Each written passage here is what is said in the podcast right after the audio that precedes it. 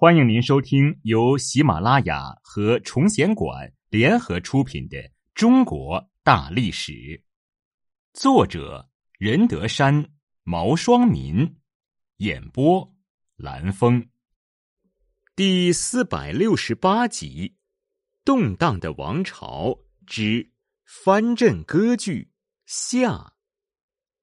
靖元之变，七八零年。唐代宗李煜病死，太子李氏继位。次年改年号为建中，是为唐德宗。德宗李氏继位后，决心重振中央的权威。七八一年，恰巧承德节度使李宝臣与平卢节度使李政已死亡，德宗拒绝任命他们的儿子继任节度使。于是三镇联合魏博、资清等节度使一起行动。宣告脱离中央，各自称王。淮西节度使李希烈也趁机独立。德宗动员全国兵力，先行攻击李希烈。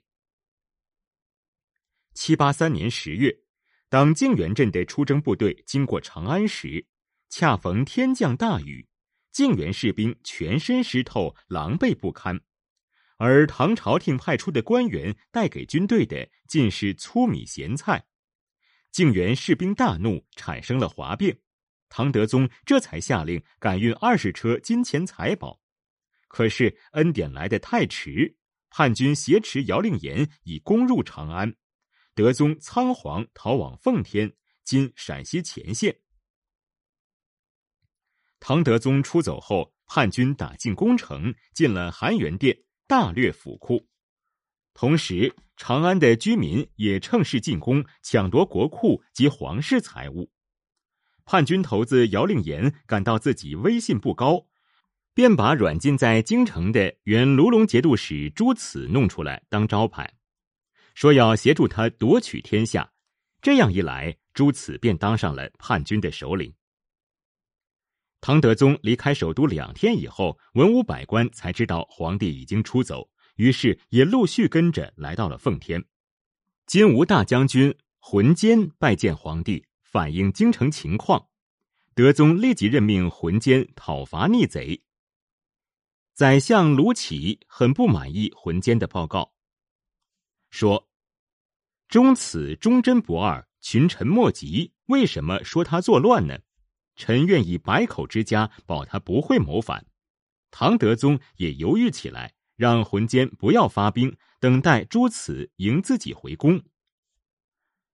不料朱慈此时已经阴谋篡位了，召集留在长安的官员姚令言、元修、段秀实等商讨登基问题。元修手执护板来见朱慈，俨然大臣朝见天子的模样。段秀实看了特别生气，跳起来骂朱慈道：“你这个狂贼！”我恨不能把你碎尸万段，岂能和你一同谋反？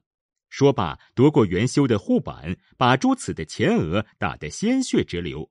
可段秀实也被马上赶来的卫士乱刀砍死了。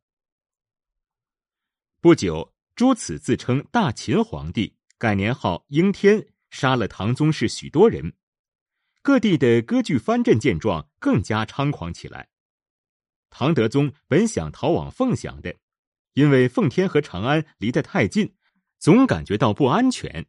然而凤翔的守军也投靠了朱慈，德宗惶恐万分。当然，也有些节度使支持德宗讨伐叛军。龙武将军李官率卫兵千余人奔奉天擒王，稳定了奉天的局势。为了增强奉天的防卫力量，德宗派了不少使者带着敕旨到各地去。令各地节度使火速派兵护驾。此时，朱慈已到达奉天城下，猛攻奉天。他特制了一架云梯，高广数丈，上能容五百人。云梯下架着巨轮前来攻城。浑坚急令士兵暗凿地道，通出城外，处心蓄火，然后组织敢死队，准备和朱慈决一死战。凑巧，叛军的云梯碾着地道，轮子陷在了地里。地道里很快放出火来，一声巨响，只见浓烟冲天，云梯化成了灰烬。唐德宗大喜，忙派太子李诵督战，分兵从三个门出发攻击叛军，叛军大败。这时候，神策军大将李胜等人率军来援，朱慈见势不妙，赶快退回了长安。朱此回到长安后，并不认输，开始策反奉天的守军将领。唐德宗令戴修言等人守卫奉天，自己带领朝臣逃往凉州（今陕西汉中）。奉天在浑坚的指挥下，一步步展开了反攻，首先攻克了咸阳。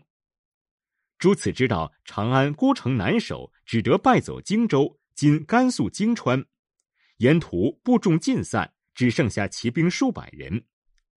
当他走到彭原（今甘肃庆阳）时，被部下刺死。这时，唐王朝的半壁河山都已糜烂，幸而还有一些忠于中央政府的军队收复了长安。